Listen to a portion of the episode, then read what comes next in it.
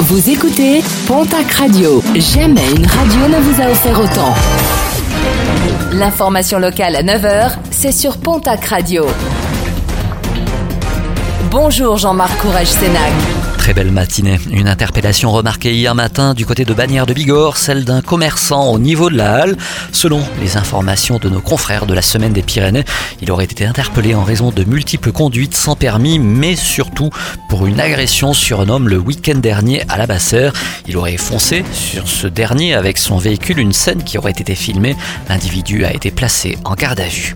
Des nouvelles rassurantes du SDF polonais agressé à l'acide sur la côte des Basques à Biarritz. Ce dernier hospitalisé dans un état grave à Bordeaux est sorti du coma hier. Son pronostic vital n'étant plus engagé, il a finalement pu être entendu par des policiers. Quant à son agresseur, il devrait être présenté aujourd'hui à une juge d'instruction en vue de sa mise en examen pour tentative de meurtre.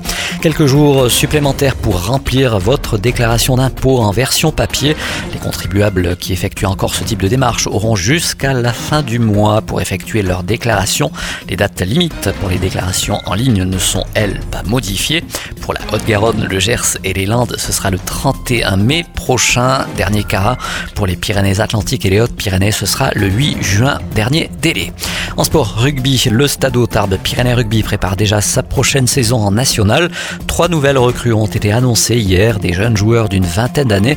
Parmi ces nouvelles recrues, l'ouvreur du stade Dijonais, Anthony Fuertes, le deuxième ligne de Provence Rugby, Antoine Bousquet, mais également le troisième ligne Biarro, Matteo Custala. En basket, un départ du côté de l'élan béarnais. Tom Houston n'est plus le manager général de l'élan depuis le début de la semaine. Pour l'heure, l'ex-joueur Takwa Pinero devrait assurer l'intérim le temps qu'un manager à temps plein puisse être trouvé. Et puis, les transhumances de l'As reviennent et se préparent. Elles se dérouleront du 15 au 17 juillet prochain. Parmi les têtes d'affiche, les Basques de Scapé ainsi que Vianney. La programmation des groupes locaux n'a pas encore été dévoilée, mais le sera prochainement.